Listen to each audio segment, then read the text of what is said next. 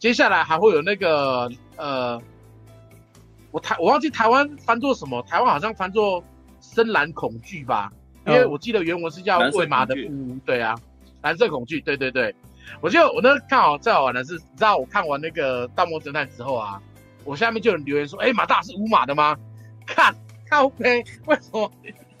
为什么你看《盗梦侦探》之后，你问我说这是无码的？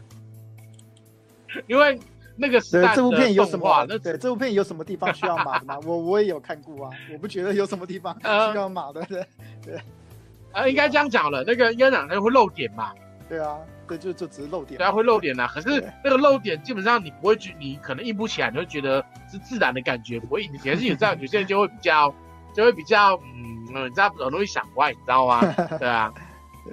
然后那个，而且，而而且很有趣的是，呃，之前那个他们决定要播那个《深蓝恐惧》的时候，下面我一个朋友就留说，哎，是不是五马的？我靠，为什么？为什么他们都在意这种事情呢？因为五马画面就那一点点而已，你知道吗？就像阿基大有漏点的画面，那、嗯、就那一点点啊。嗯，对啊，对啊。我不懂为什么，可能可能大家可能很很很很想能够有机会在电影院上看到五马动画吧，因为毕竟成人动画很难很难在大荧幕上看到吗，那种感觉我不知道。他们跟他们是一个一个傻傻的东西啊。你你这样讲，我刚刚突然间讲。看你的心情，看你半夜心情在看这些电影。不是你，你刚刚在讲那个，我留会去找那个什么，去买那个播映权，然后在台在那个什么是呃，就是做特映这样子。对，那不知道会不会你就买公播权二一是没问题啊，对啊。哦，那有没有可能去买银兽学员的那个播映权？然 后你刚刚讲说大家突然想说有没有漏点赌码吧？其实搞不好可以哦，如果你买的，如果你呃。因为银兽学员的公司还在不在？我不知道，因为毕竟很多动画公司都倒了，我不知道还在不在。打个比方嘛，比如说像那种妖兽都市啊，对啊，对啊，这种限制级的东西。那你说的妖兽都市之，你说的妖兽都市香港电影？不是香港电影，日本的日本那叫什么？日日本的妖兽都市嘛？就就妖兽都市啊，妖兽都市，也叫妖兽都市，对，叫妖兽都市，对啊。应该这样讲，你要看说原公司在不在。如果原公司它的版权呢有被买走，或是它还没有倒的话。简单讲，有公有公司在，你就可以去接下问公播权，嗯、然后去跟他买公播权，买完之后谈完之后，你就可以公播了。嗯、简单讲，就可以，你可以租，你可以租一个厅，或者是租一个场地，然后那个公播那样子。哎、欸，要经过文化部审片吗？哦，我留说那就是要喽。哦，那这样，那那他，他但是如果文化部审片会把它定为限制级这样子，对。那是不是还是可以不用？这个、文化部审片是是是指说在电影院播，还是说随便找一个公共场合播都要在文化部审片？这我公共场合播应该就要审片吧？如果照这样讲的话，那那他们如果关起门来播呢？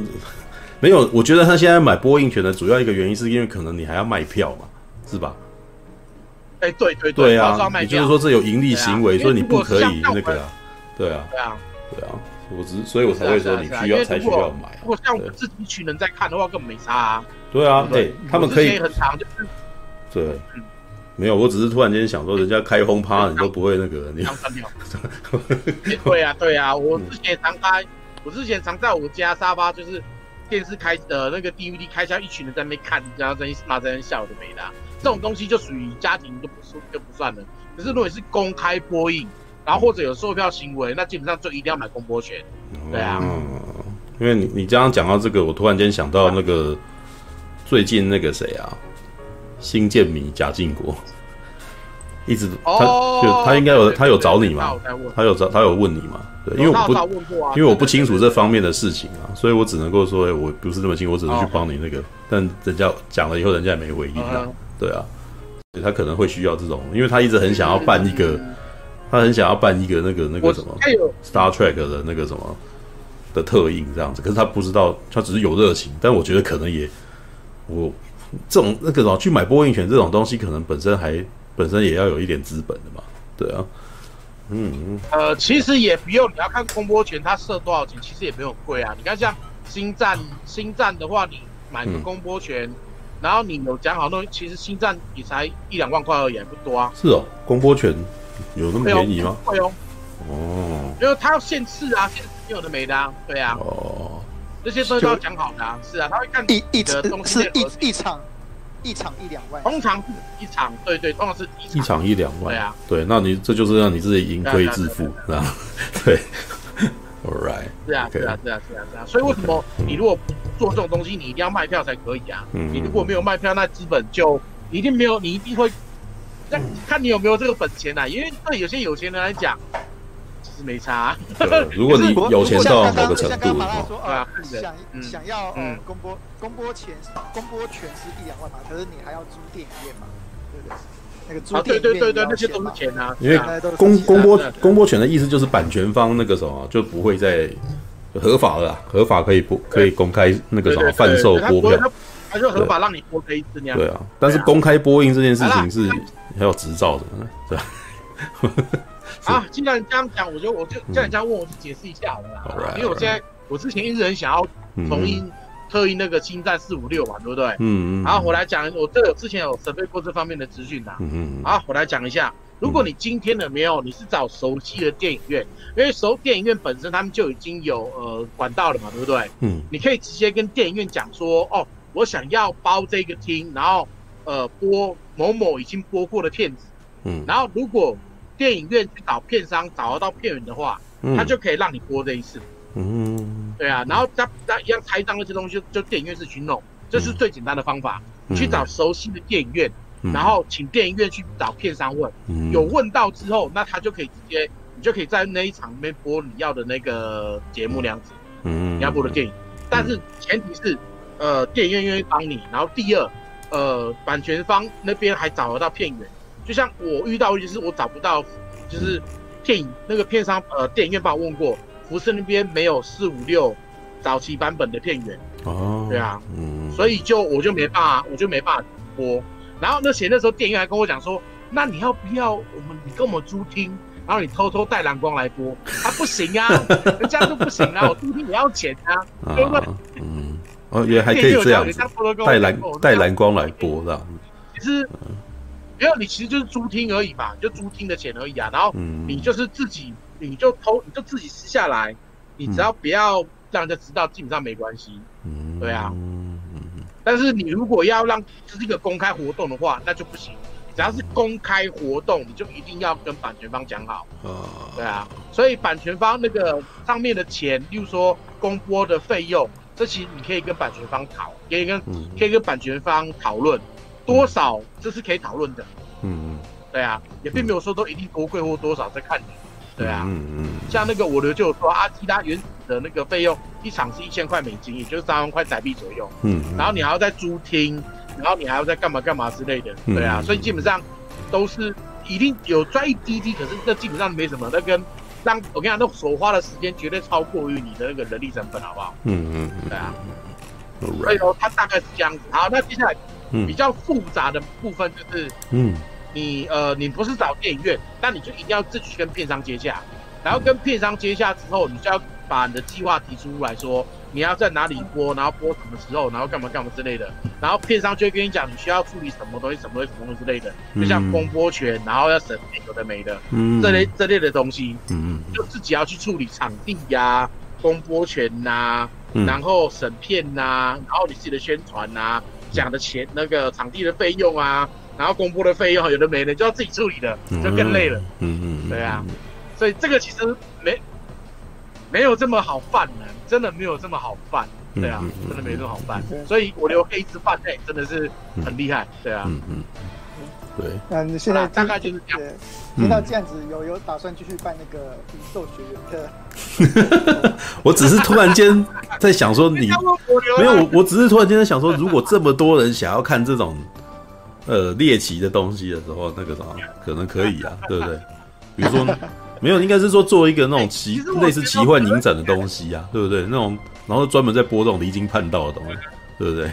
对，李李番李帆影展，李不一定没有《银兽学院》，只是其中有一个点子啊。比比如说像铁男那种东西也 OK 啊，对不对？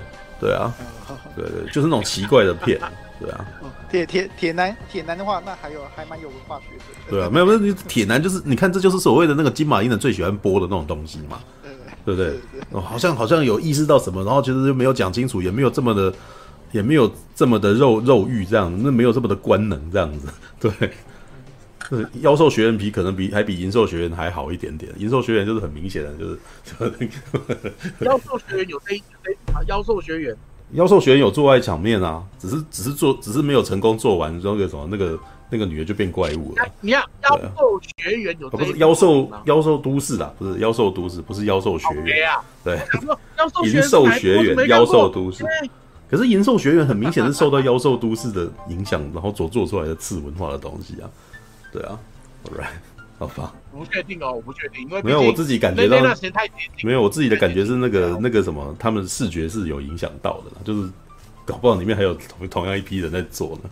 对，All right，OK，、okay, 工作人员可能有，嗯、对啊，工作人员会有重叠啊，对啊。可是妖兽都市跟银兽学画风完全不一样哎，大哥。但是他们里面在做一些那种画面的那个什么演出的时候，其实可能就会，可能就是有类似的那个重叠的工作人员啊。因为画风这件事情是那个那个什么，画风这件事情是人物设定一开始就已经设定好的呀。你后面这么多人去画你，他就是要去遵循那个画风。那个对啊，那个开放留言板找一下那个银兽学员是哪一家动画公司做的，然后妖兽都是哪一家动画公司做的，搞不好真的是同一间。都一样是触手系列啊。因为对对啊，总本季类似你班嘛。对。对，那那个可以办那个银兽学员的那个那个总集篇，那个就是银兽学员马拉松这样子，然后每个人在那边动画版。可是我们这还有还有在银兽学园几集啊？我在想，银银兽银银兽学员是什么？银兽学员是银兽是哪个银啊？淫荡的淫荡的淫啊，淫荡的淫啊。没有，我觉得我觉得日本人真的很很特别，他们会真的有这种他们。会做出这种东西，然后也真的有市场，然后也是容许这种东西。其实你们看的 A 片都还是太轻巧了。嗯，那其实我跟你讲，其实日本人日本人看 A 片 没有我跟你讲我，看 A 片，我我看 A 片是为了我的官能，但是银兽学员在看的时候是看猎奇的，知道？我不是我不会看银兽学员，然后就吞浪啊，不可能，好不好？对啊。哎，我我我我有我有一个比较震惊的事，比较想要问你。嗯，就是还问很多，你说，没东西啊。现场提供卫生纸。就是银银翼银翼杀手啊，为什么里面是用日本的的场景啊？这是我一个不解的问题。嗯嗯，好，是因为那个有这个这个这半元素一定讲，因为我记得没错的话，我讲过了。对对，你有讲过了，我有讲过。然后你讲，他讲过了，他讲过了。而且这应该不止一次，对，这这个是雷利·斯考特，他好像也亲自讲过的事情。对，他有讲过。哦，是哦。嗯，好吧，那我自己去找，没事。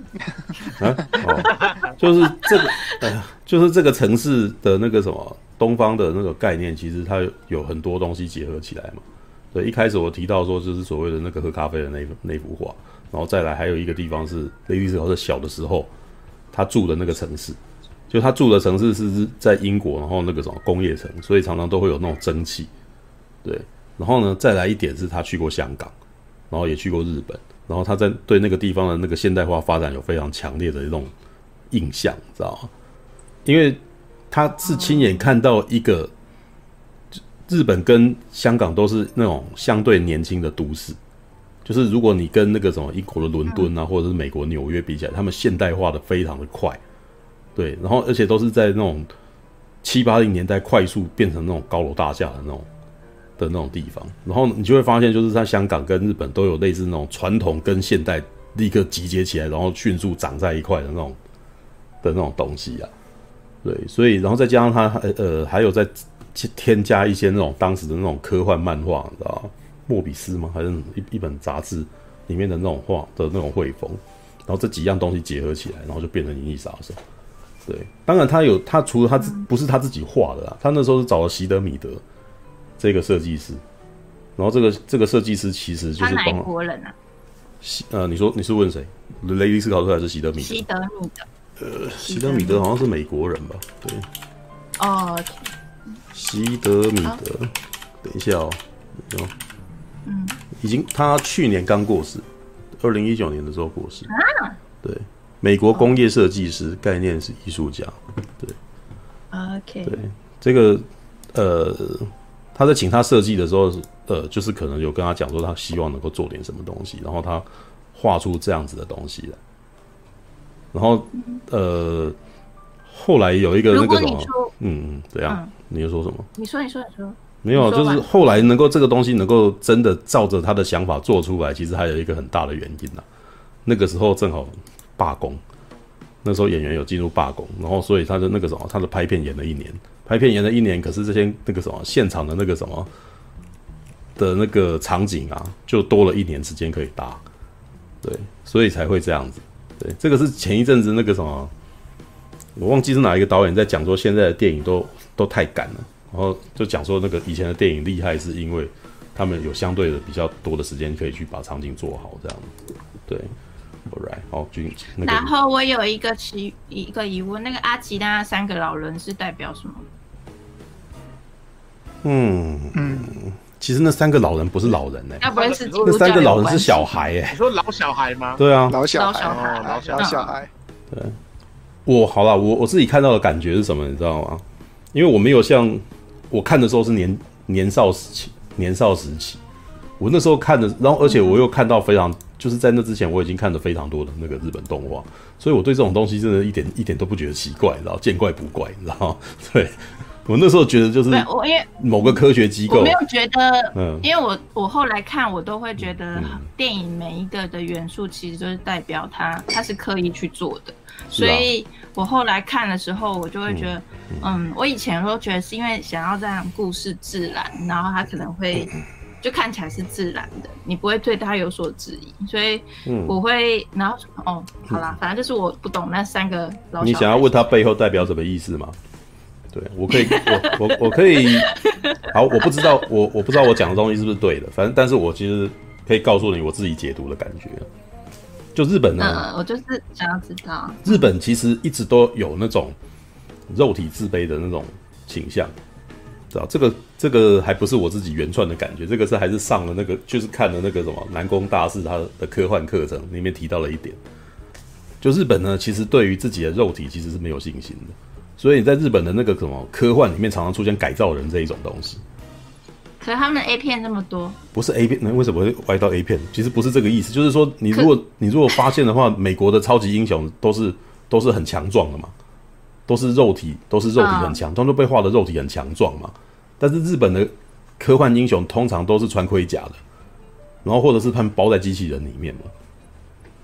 然后还有一种，然后那个什么，这是一种借着外力科技的能力让自己变强，然后还有一种。类型就是卡，就是那种那个改造人，人造人间，你知道吗？然后有一种说法是说，美国、欧美世世界其实对于机械，然后的现代化其实是从比较有恐惧跟排斥感，对。但是日本呢，其实不会，日本其实是非常拥抱这种科技机械感的。然后有一种说法是，欧美其实认为以那个什么，在他们产业革命当中，其实他们有体，他们的文化当中是有体验到。科技的进步让人失去了工作，这一点，就是很多人可能是人工，然后可是后来自动化，然后很多人就失业了之类的这样子的那个状态。可是，在日本的情况却是，他们在二战之后那个什么，整个就是荒芜萧条，然后借着现代化跟科技的力量，让他们能够快速恢复繁荣。所以在他们文化里面，他们对于科技、对于机械、对于科学的东西、机器人都是抱有好感的。所以你你可以看到，在日本的科幻作品里面，日本的机器人其实多半都是帮助正义的好伙伴。对，然后你刚刚在提到的另外一个问题，就是他们到了七八零年代以后，就是开始混入了那种把身就是科技不止他们像像是机器人，只是他们开机器人而已。可是到了 Cyberpunk 的年代，是他们改变了自己的身体的那个什么。他们甚至把自己的身体给改造了，这样子。那像假面骑士，就是改造人啊，就是他们可能是把自己改造成那个什么，具有强力强那个什么很强力量的人，然后可是接下来的哦还可以整惩奸除恶这样子，然后跟邪恶组织，邪恶组织也有他们的改造人，所以好的改造人跟坏的改造人这样子会打大会会会战斗这样子。那这是前因，所以。我看到阿基拉的那个感觉，我一点都不不觉得奇怪，因为我觉得这个又来了，又是日本他们在改造他们做实验的那种一种风格。那个实验室里，我我其实没有特别去看他们在交谈的那个内容，但是他们那个画面就是给我的感觉，就是这个研究所其实在研究人类的能力，后他们可能是用一些药物来让人可以启发他们的那个什么特殊能力，所以你可以发现说他们那些老小孩都都拥有超能力吧？对，可是他们看起来是老人的样子，其实就是很明显，就是这些小孩的能力可能被过度的使用，被药物过度的催化，所以导致他的外貌就是老化了这样子。所以我那时候感觉到，我看到我直直接解读的内容，我其实也都已经没有看这部电影，已经很久没看了。但是我留下来的印象就是这样子的感觉，而且他们是在一个军方组织里面，一个研究所里面嘛。对，然后铁熊进去里面吃到里面的药，然后才开始变成那个样子。也就是说，他启发他大脑的那个什么潜能，然后开始变成那个样子。原来人类的潜能可以这个样子之类的。对，那我觉得老小孩在里面所代表的，其实就是人类的能力被开发，但是他无法负荷他的力量，所以他所以他衰老。他虽然是他 应该，我觉得他们感觉起来就是还是小孩子的个性，但是他的外貌就是完全是老人的样子啊。所以你会看到那种打着那个那个小孩那个什么双马尾辫子的那个老老人这样子，嗯嗯，对啊，这个是我在里面看到的感觉啊。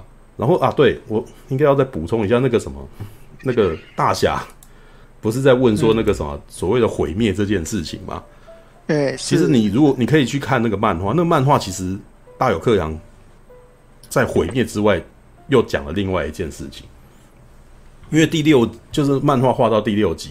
是整个东京都已经毁掉了，他的那个实质实际的那个政治的那个什么都已经瓦解，已经可以说日本那个什么整个城市已经进入废土状态，你知道吗？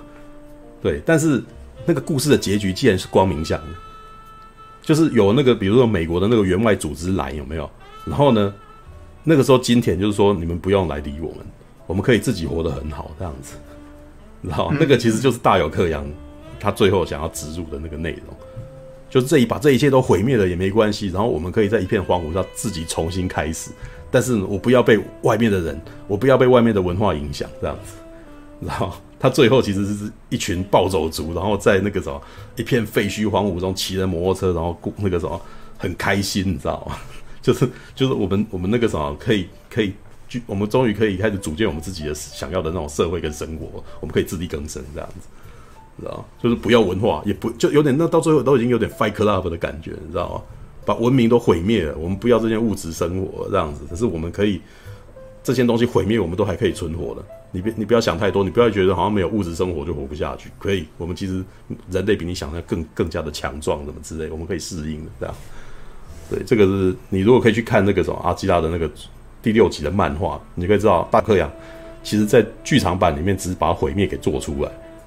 对，但是他的后来画漫画，其实是在讲重生这件事情，对，或者是我们大有克洋，他做了，他是《蒸汽男孩》的导演呢，嗯。哦哦，嗯，我看他所有的东西，就大概那个那个那个那个那个，他有得到法国的法，就是骑士勋章，嗯，就是有对欧洲文化有贡献者都会拿到的，嗯，的一个勋章，其实《蒸汽男孩》也。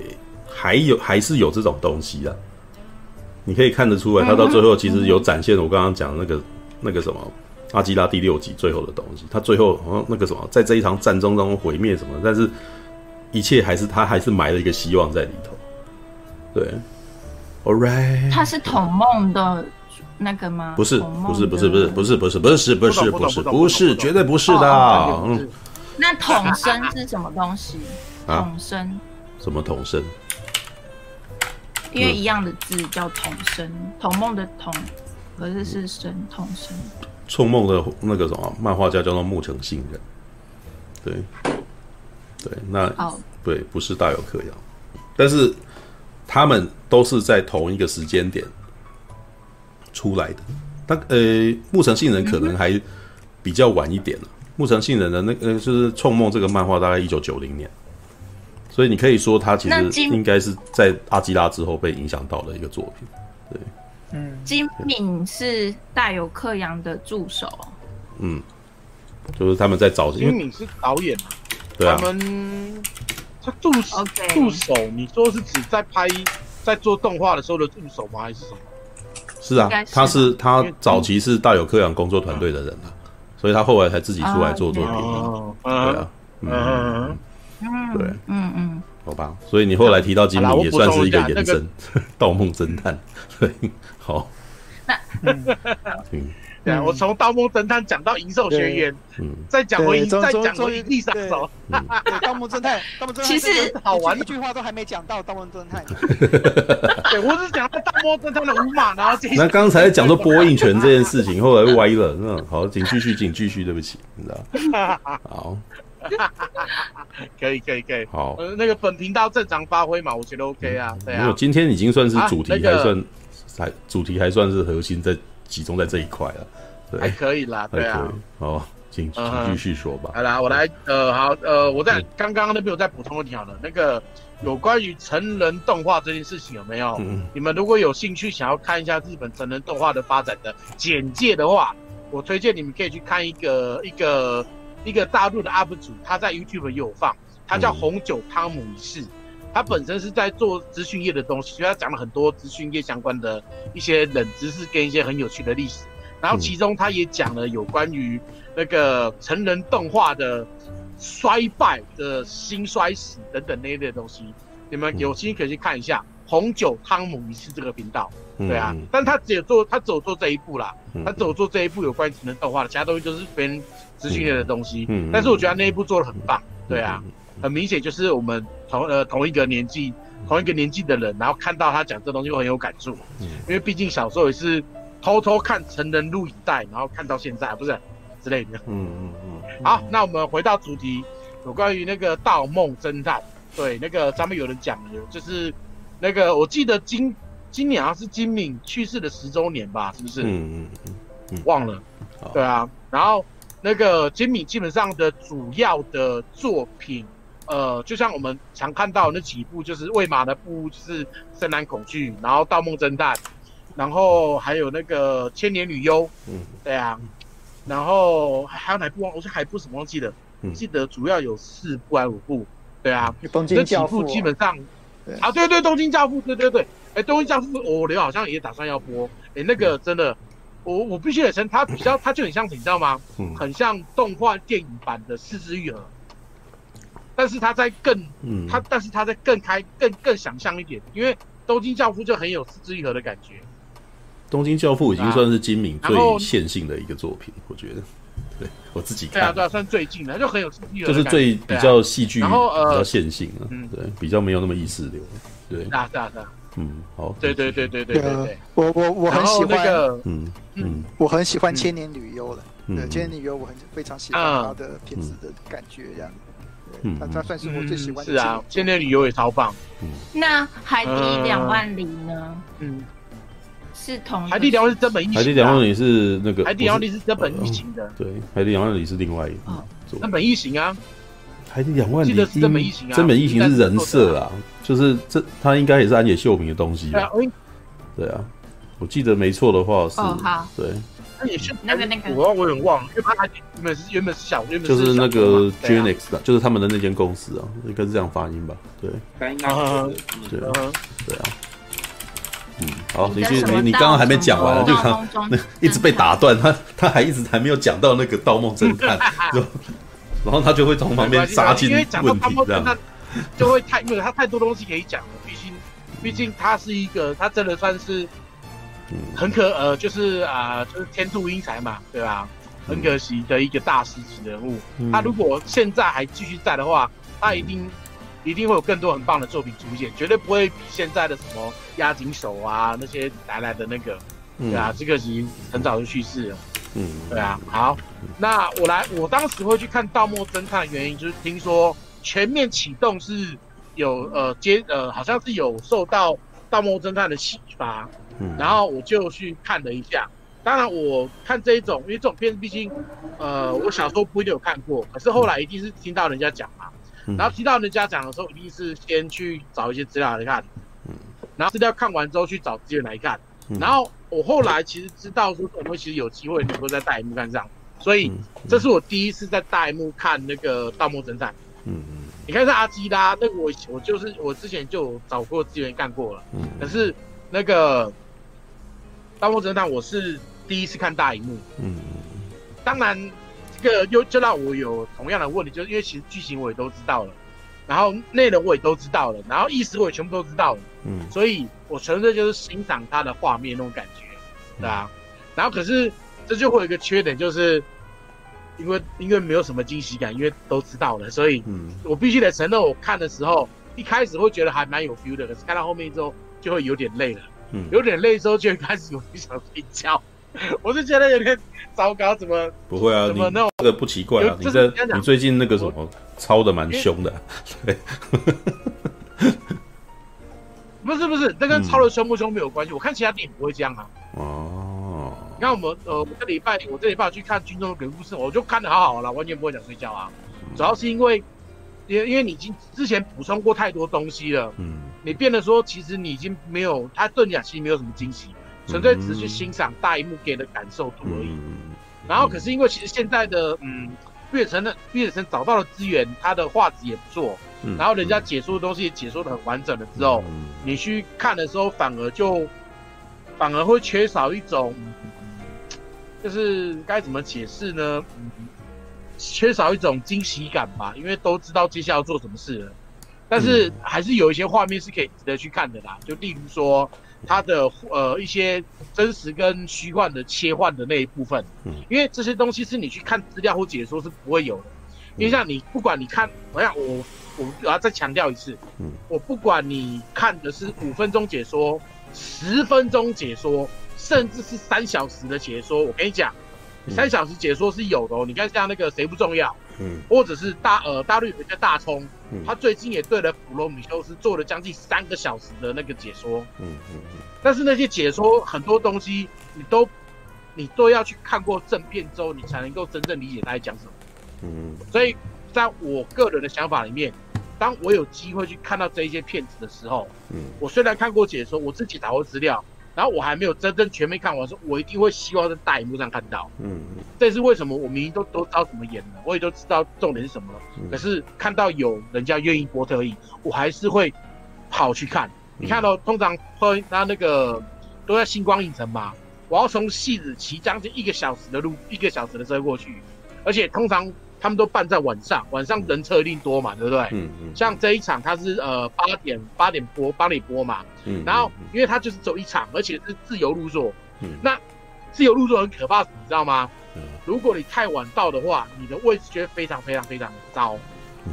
像我差不多，我那时候因为因为真的那天真的有点忙，我快六点才出门，然后我七点多才到星光影城。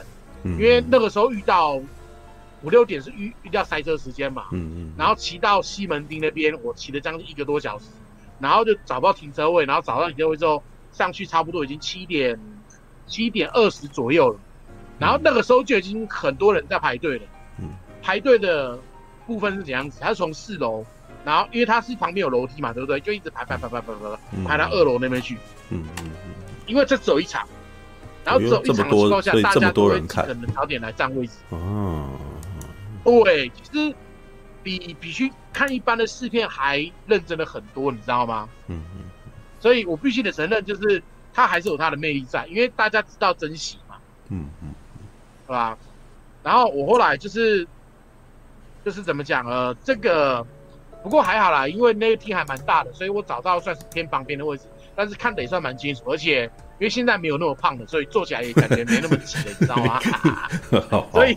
哦哎、欸，之前我之前不是常说，因为很胖嘛，所以哪个位哪哪一哪一个厅哪一个电影院的位置够大，有没有？嗯、像我目前坐起来最舒服的厅是泰坦厅跟那个之前金华城的喜满客，它的位置都够大。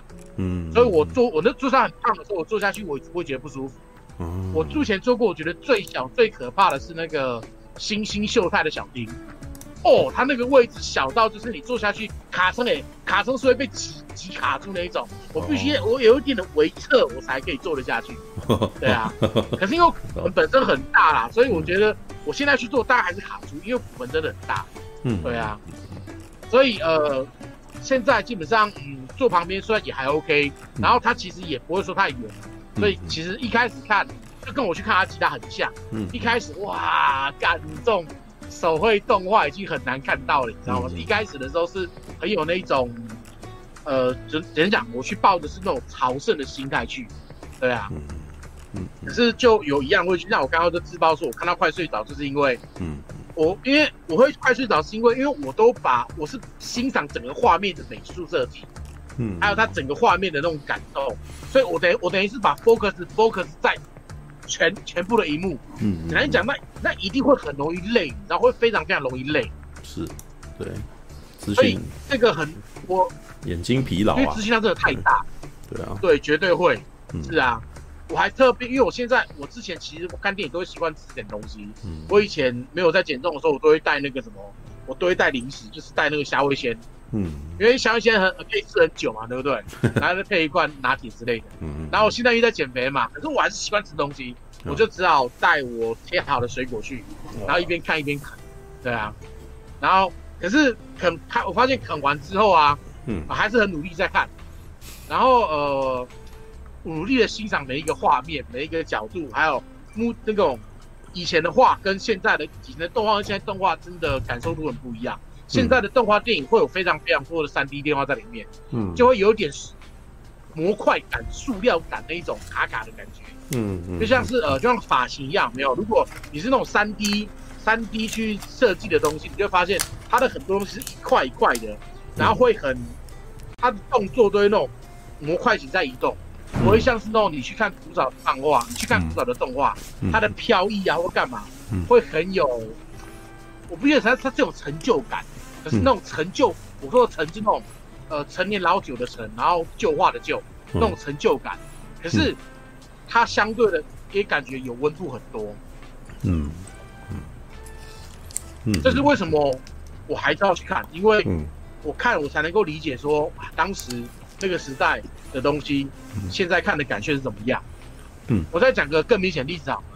呃，有一部动画叫《惊爆危机》，大陆翻叫《全金属狂潮》，因为它毕竟它目前出了四季，拿到四季的跨度跨了十几年，嗯，跨了十几年，已经十五十六年了吧？嗯，然后最新的一季，它的很，因为它里面是机机甲型的动画，所以它里面的机器人原本是从手绘，后来全部都改成三 D 了。嗯，哎，我必须得承认，全部改成三 D 的优点是你，它，你远远镜头的时候它不会不亮，嗯，可是你近距离看的时候就会，就会就会少了一点那种温度了，我的感觉是这样子，少了一种亲切感，你知道吗？嗯嗯，同一部动画，只是说不同季、不同年、不同时代做，就有这种感觉，嗯，啊，然后你去看这一部的时候，我就去欣赏，呃。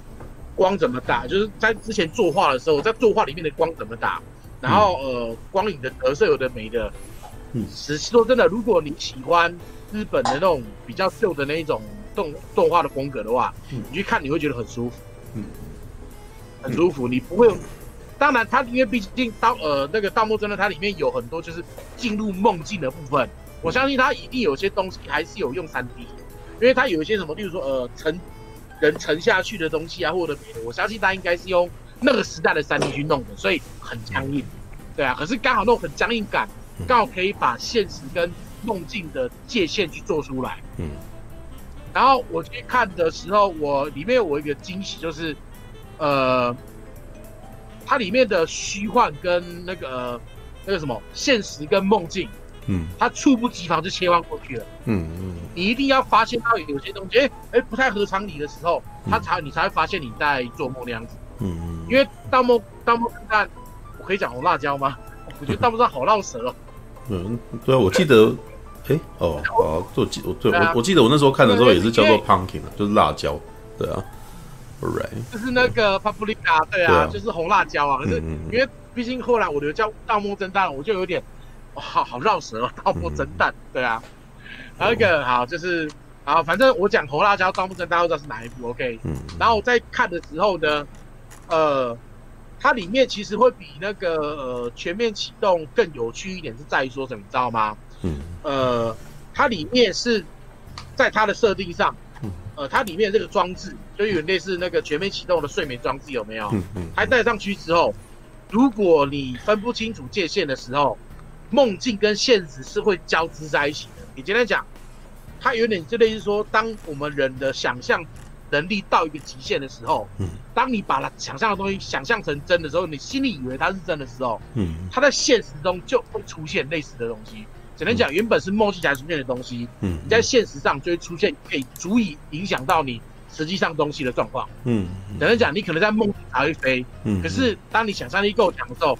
你梦境里的东西会跑到现实里面来，嗯，然后就可以影响到现实世界的物理的东西，嗯嗯，而且它这个东西切换的，呃，我不觉得它其实切换的很快，所以你会可能没办法用太常理的东西去想，就是说，哎，这样合理吗？哎，怎么这为为为什么梦境的东西跟现实，哎哎哎，这样不合理吧？应该这样讲，他其实不会去探讨说到底合不合理这件事情，他只是想说，就是当我们人梦境。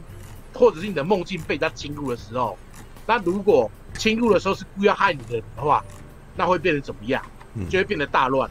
尤其是当他有能力让你在清醒的过程中也做梦的时候，嗯，要最可怕的一点就是在你你入简单讲，你入梦的过程你是没有感觉的，嗯，你不自觉就入梦了，嗯，然后你入梦之后，如果当你的梦境是被他控制的时候，嗯。那你就会被完全在梦里面被洗脑的另外一个人去做别的事情，嗯、然后你在现实中的身体就可能会死掉，因为你醒不过来。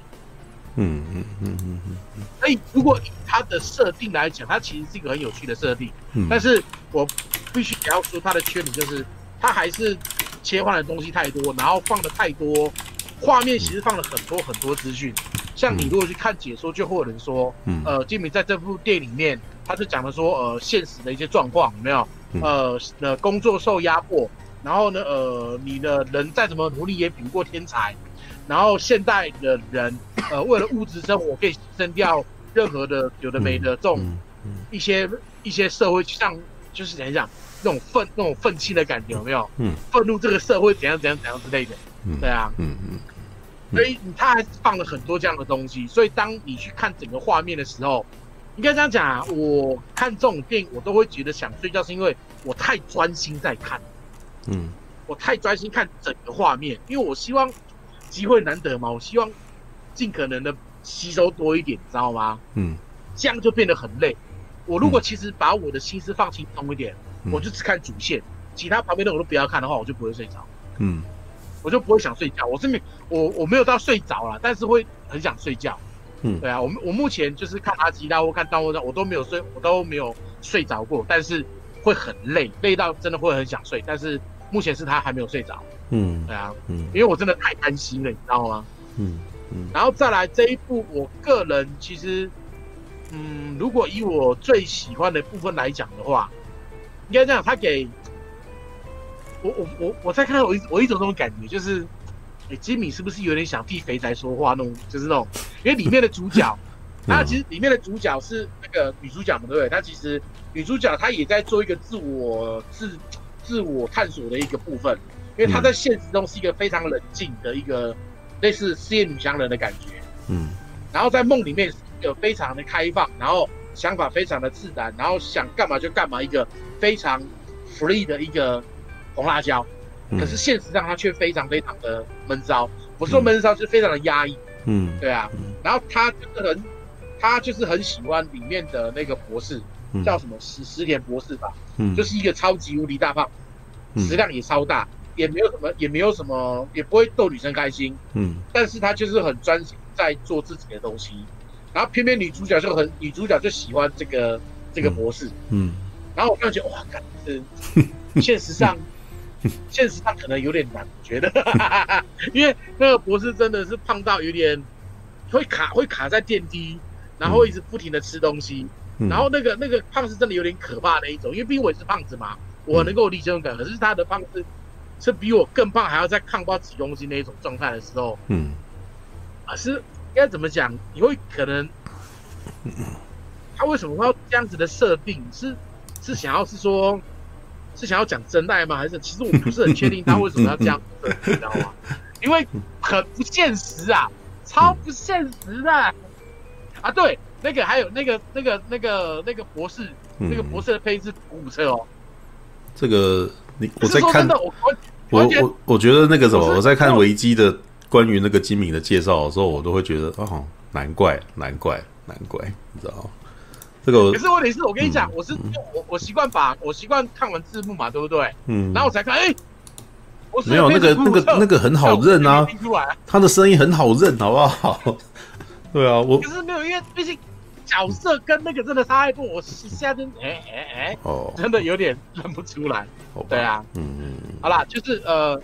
我看的时候，我就一直在想啊，这个真的有点困难，因为你又不会逗女生开心，然后真的有点困难。连那那那那对那女生也在骂他说：“你看，你根本你们这一些人就只为了做你们自己所做的事情，都不管社会变得多乱，不管别人怎么样，你们就走你们这些做你们想做的事情。”嗯。可是他虽然问题是在里面的想法是这样，但是他在一边骂，可是他一边是欣赏这一种角色的。嗯嗯嗯嗯，对啊，他骂他他他在店里面是有骂他说，你们怎么可以就是你，就只一一头埋进你自己想做的事情，你根本就不管你做的东西会影响世界变得怎么样子。嗯嗯嗯，他是骂他的，嗯，然后他也被，然后这个博士也被骂到有点呃烦谁了，我不知道刚刚，可是就他就没办法嘛。可是问题是反过来就是他骂虽然骂，但是他还是喜欢他，嗯，他还是喜欢他，所以。有点，我不知道我在讲犯贱嘛，还是讲就是你明明就就有一种很奇妙的感觉，你知道吗？而且的确啦，呃，你去看吉米的吉米的电影有没有？他的每一个角色都塑造的很有很有深度。嗯，我的深度不是讲说他多么的，简单讲，我的深度指的是复杂。嗯嗯，因为人性本身就是复杂的。嗯嗯嗯，所以你不可能。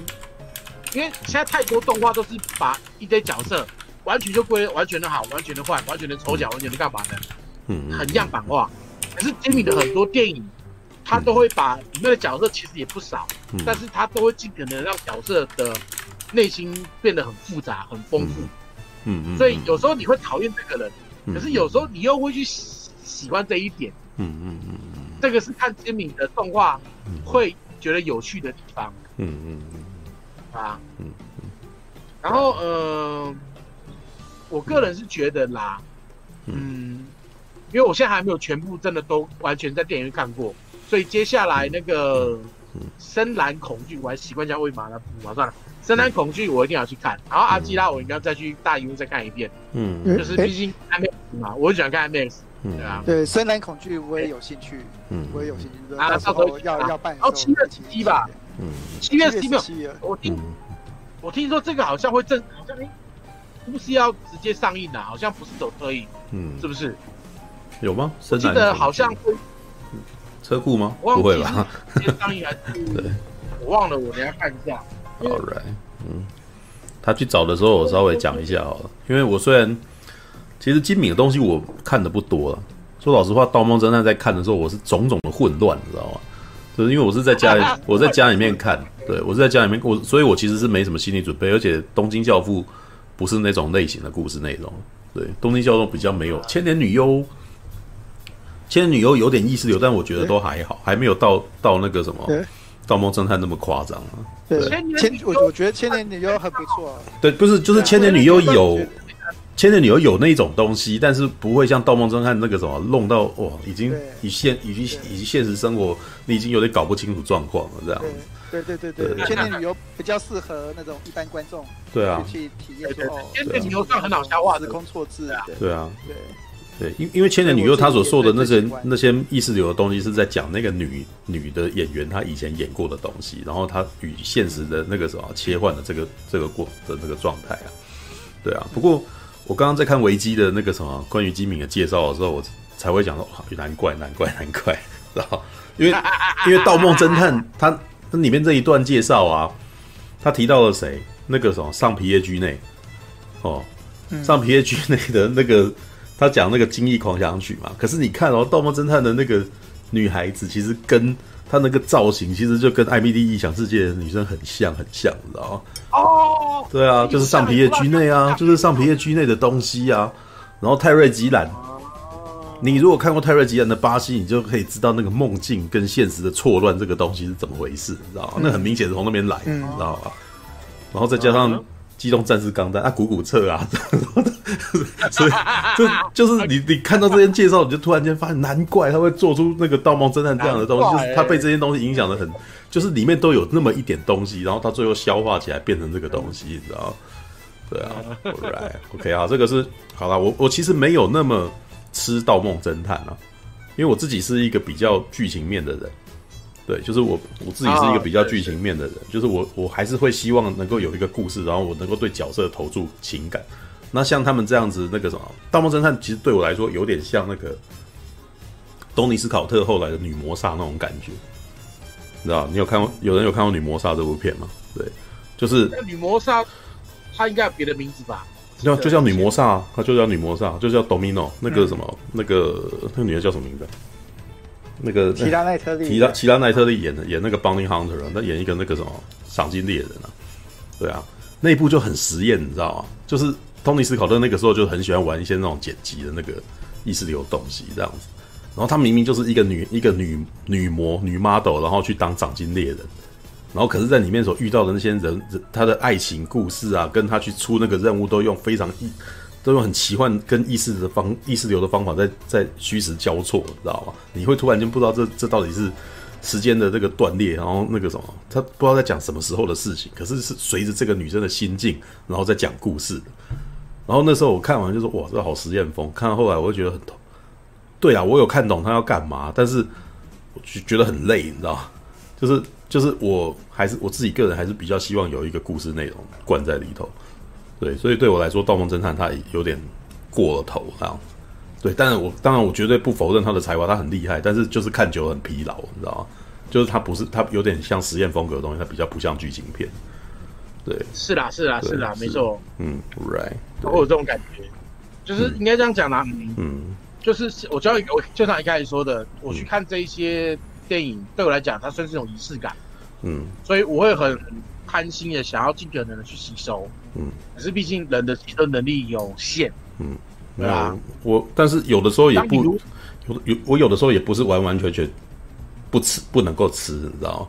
像那个什么唐那个谁杀了唐吉诃德，其实也是很类似的东西，对，但是看到后来，啊、对，就是看到后来，就是如就是要看你那个时候的心境是如何，你看你那心境如果符合，嗯、你就你就还好。对，就是你已经看懂他在干嘛，然后你就是你不会觉得他玩过头。如果你累了，你懒了，你你烦了，就算他讲的很好，你你也不会喜欢了。对啊，就是诶，我知道你要讲什么，可是我对你没兴趣，我现在心情就是不爽，我就是不爽你啊。对，这就是这种状态，你知道吗？对啊，一定一定有这种情况。有有有一个有一个重点哦，嗯，吉米他终究是以动画来作为他的媒介。嗯，像比如说像《盗梦侦探》嘛，哇，一大堆城市，有一大堆扭曲的人走在路上，嗯、那一幕那一幕，那种那种东西是只有动画才有办法做呈现的人。嗯，对，你说现在要用电脑动画做类似的东西出来，也不是不行，但是可能会遇到那种所谓的恐怖谷的那种情节，你要做一大堆头大大的人，然后每个人都有五官，然后那种 3D 动画，对，走在路上，那效果反而会打折。我觉得吉米某些程度上，它算是对那种。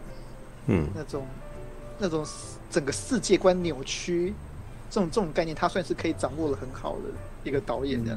因为就我就我身为一个导演的时候，哎，我会很担心说，哇，可能光是两个人要交叉剪接，我就会开始在担心说，啊，这部片我会不会处理让观众看不懂？而金敏他可以处理到说，啊，整个世界都是混乱的。嗯，一个混乱情况下，他还是可以处理出啊，他一个一整个世界观一个架构出来。嗯，那我觉得说这方面是他是他算是蛮还蛮有自己的个人个人的能力的这样。所以说，然后说我自己看的那个《盗墓侦探》，我自己也是那个。看着愣愣的，对他就是 没有，就是他就是过了头，就是已经过到你已经超出一般观众能够承受的极限。是，对，那那个东西，我就说我呃最喜欢的就是《千年女优》，因为他真的就是处理得很好，在这整个哦过去跟现在想象跟现实的那种交代，他都交代的很清楚，长得又有美感，嗯，这是我觉得他最厉害的部分的。对，是看圣杯骑士途中半梦半醒这样。圣波骑士会吗？但但圣杯骑士其实也是虚实交错的东西啊。但是我觉得圣杯骑士其实是很英国风贺岁片的感觉，你知道吗？对，就是蒙蒂芒。那现现现在讲圣杯骑士，我提那个什么，我的那个，我我我认为你在讲的圣杯骑士应该是蒙蒂蟒蛇的那个，就是泰瑞吉兰在还没有自己跑出来做作品之前，对，然后你可以看得出来，蒙蒂蟒蛇也是影响到非常一大批的那个创作人。对，金敏被影响嘛，对不对？那现在最新的被影响的人是谁呢？福田吉那个什么叫福田？哎，那叫什么？我忘记他名字了。对，就是那个勇者义彦。对，他最近还有新作品哦，最近的就是那个什么《三国志新解释》，你知道？对你，你就等着看吧。就是那个勇者义彦那一群原班人马，然后跑来演《三国志》里面的人，然后用同样的莫名其妙的那个讲故事方法来来来来做那种辩证，这样子。对啊。All right, OK，那个，哎，我们盗梦真的还要继续下去吗？要不要赶快进行到下一个环节？啊？对，差不多了嘛。这再让补充一点点，就是刚刚那个大侠说的这件事情啊，哦、我有我有深深的感觉，因为它里面的画面，说真的，如果你用现现在的现在的动画，不是不能拍出真人版，但是真的会看起来会很可怕。不过会非常可怕。好了，不过我我也还是要再稍稍的补充一下，就是其实日本的动画其实对于这种超现实的东西，一直是。一直都是有人在做的哦，而且还蛮多人做的哦。对，就像刚刚，等一下我们可能会提到嘛，那个什么，为了那个什么，哎，那那部叫什么？戴上猫的面具有没有？对，里面也有啊，里面也有提到，里面也有用的类似的，只是它比较浅一点而已啊。就是它其实那个很明显，你你你，他不看人的时候，旁边的人全部都变成，全部都变成那个稻草人，对不对？就是也就是说，他眼中只有那个人是活人，其他人他都不在乎嘛。所以他其实用这个旁边的路人全部都变成稻草人的一种一种那个什么一种视觉效果。这个其实，在《生之行》里面也有，嗯《声之行》这部动画片里面的电影版里面也有这个状态，就是他没有，就是他其实不看人任何人，他从来不正眼看任何人，所以旁边的人全都对他来说都是没有脸的嘛。对，所以就在那个什么，他就是在动画里面，其实就是他们用这种方式来呈现。对，而且这些我真的觉得这些意识流啊。真的是从那个安野秀明时代那个时候开始泛滥成灾，你知道？就以前的、嗯、以前的日本动画不是不会用这种东西啊。其实《机动战士钢弹》的时候就也有啊，就是他们在用 New Type，就是那个新人类彼此互相意识在交汇的时候，他们会用什么海的潮水啊，会用天鹅啊这种意象，然后来来展现出哇，这么人人的意识在，就是他们两个机器人在打架的时候，然后他们的意识在交汇，你知道吗？对，然后后来变成。机动战士钢弹后来这个系列就是一直延续这个东西，然后他们影迷们还给他取一个外号叫“裸体聊天室”，你知道？就突然间打打，然后突然间聊几天，就是突然间在讲话讲话，他们就是为了呈现说这不是现实，然后就两个没穿衣服的人在那个什么，在一个空间里面讲话这样子，然后影迷说“裸体聊天室”又来进入，大家要进入裸体聊天室状态这样子，对，就是日本其实一直以来都有还蛮多，他们很喜欢，就是有画动画的那个传统，就是会。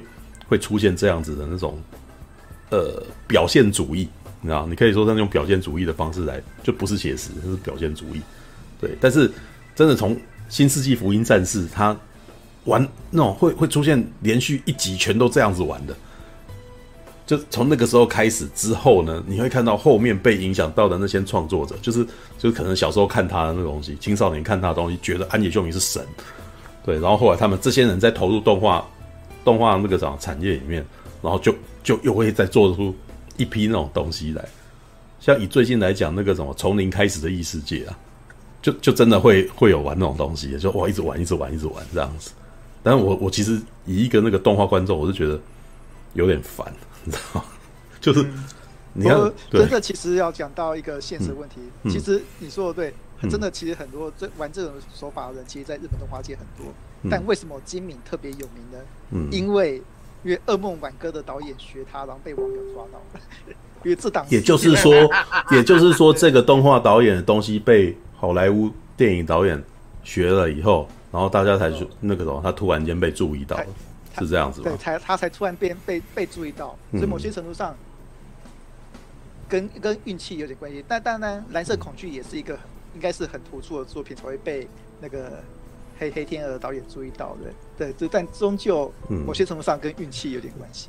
你要讲你要讲这个的话，事实上阿基拉也是这样子啊，对啊，是就就是事实上那个什么骇客任务，你知道吗？Matrix 在出来的时候，其实因为那个两个导演嘛，华卓斯基现在叫姐妹嘛，当然是兄弟，对不对？嗯，我还记得，因为那个时候就是我在念大学的时候，然后电影电影课老师特地介绍这对兄弟嘛，对，然后他就说这对兄弟不愿意出来接受访问，所以那个什么帝国杂志啊，就是电影的那个那个电影杂志啊，只好就他们的作品，然后做那个什么侧写分析，你知道吗？